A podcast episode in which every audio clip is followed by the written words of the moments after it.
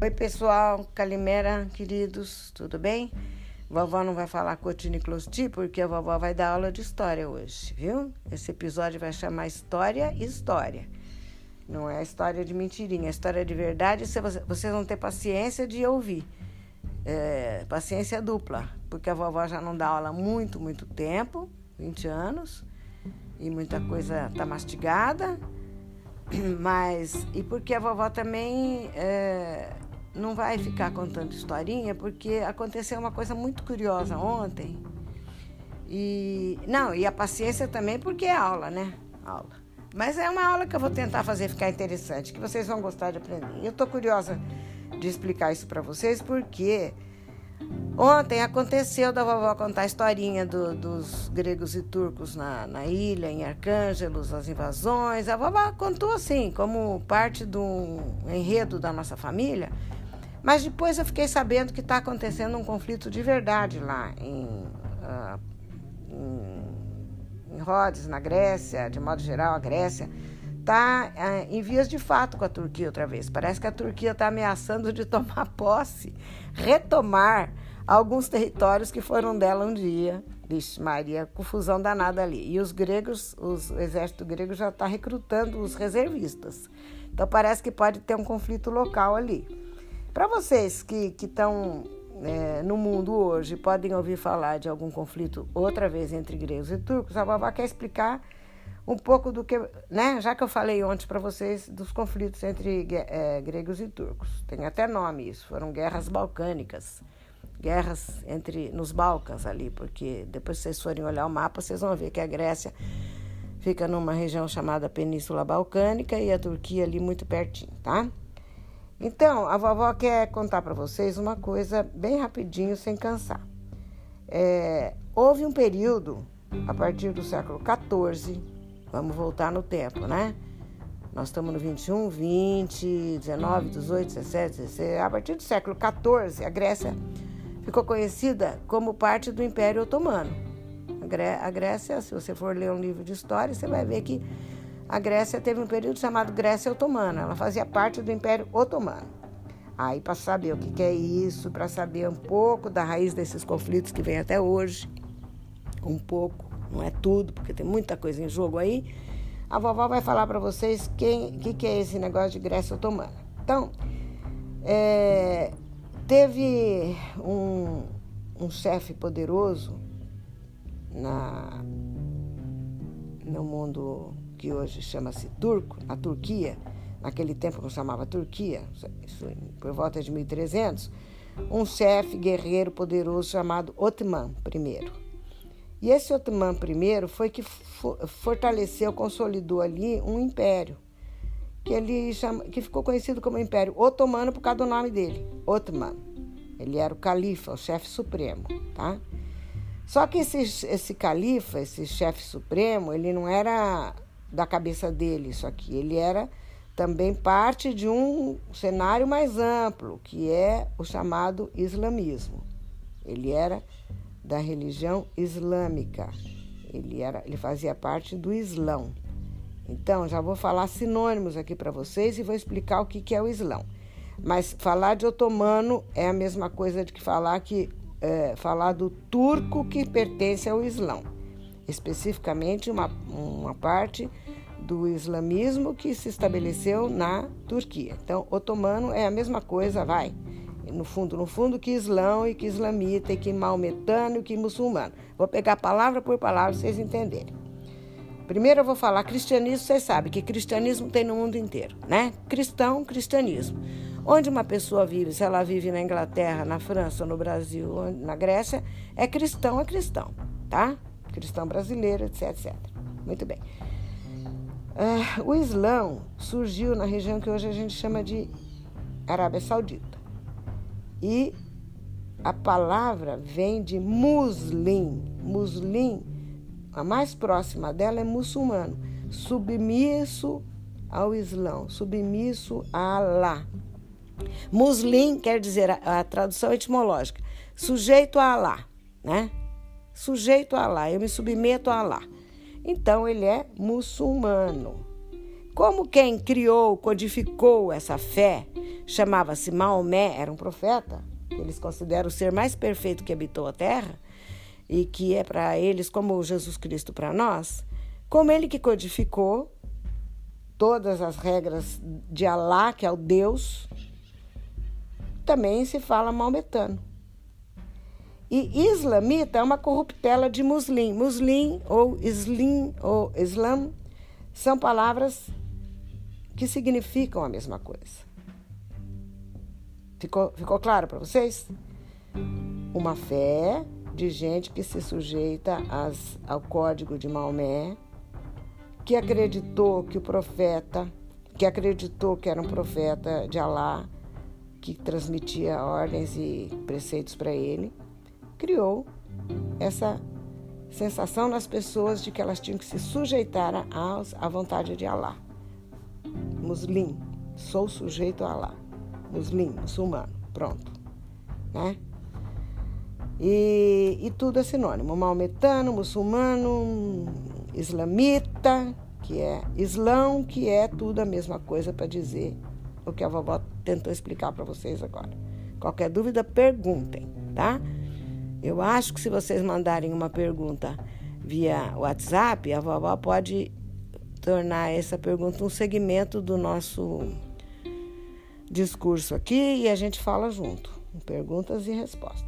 Mas acho que estão entendendo. Aí, quando a Turquia se tornou islamita, alguém se tornou um líder exponencial lá, o Otomano I, e aí passaram a falar otomanos também para os turcos que se tinham convertido ao Islã. Muito bem. Só que uma das características do Islã é querer expandir a fé.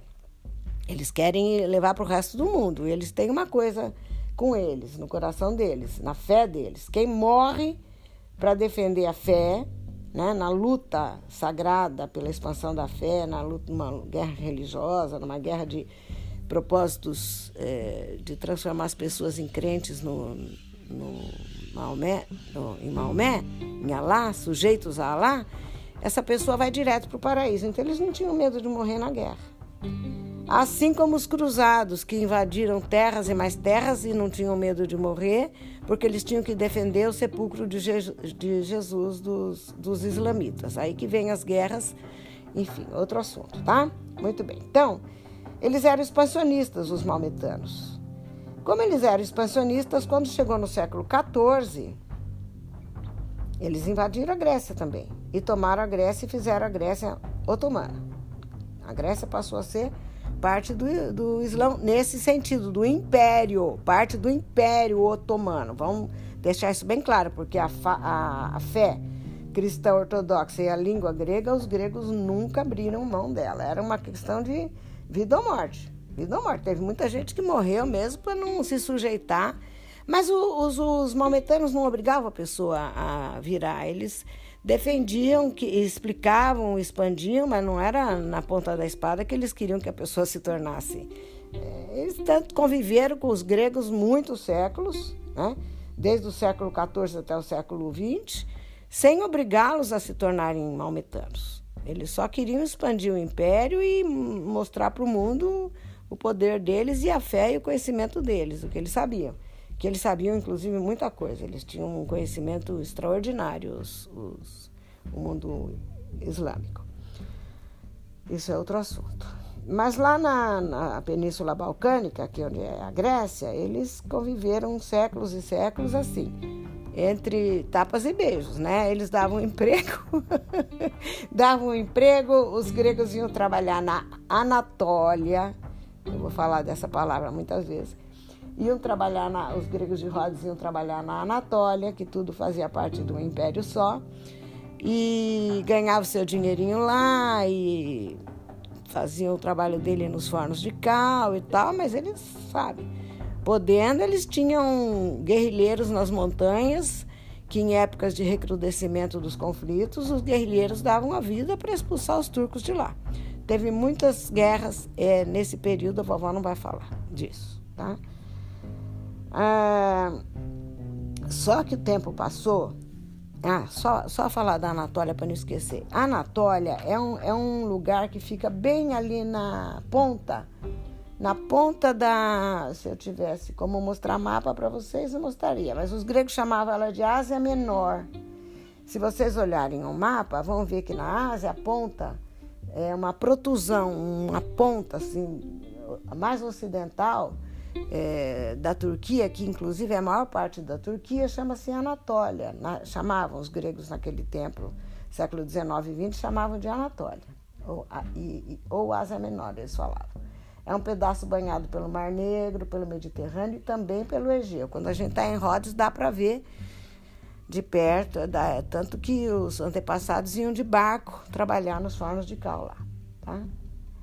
Então teve muita guerra, muita guerra. Tem pessoas que se destacaram aí porque o, o, os turcos foram ficando enfraquecidos, sabe? O Império Otomano quando o império fica muito tempo sendo poderoso, ele também vai enfraquecendo, sabe? Aconteceu com o Império Romano, não vou falar de impérios atuais que estão enfraquecendo, porque vai ficando a soberba, o poder eh, corrompe, né? Eles vão ficando, é, enfim. O que, que aconteceu? Eles foram ficando. Houve muita corrupção, eles foram ficando frágeis, eles foram ficando soberbos, que nem na Roma Antiga. E, e, já no século XIX, eles eram conhecidos como, o Império Otomano era conhecido como doente da Europa. Ele estava fraco, ele não conseguia mais defender seus interesses, seu poderio, seu território, como antes. E já tinham aparecido algumas outras potências, que também terríveis potências, ameaçadoras e que fizeram o mundo tremer, e Deus permita que não façam o mundo tremer muito mais, né? é, Inglaterra, França, é, Itália, Japão, enfim, surgiram outros interesses, né?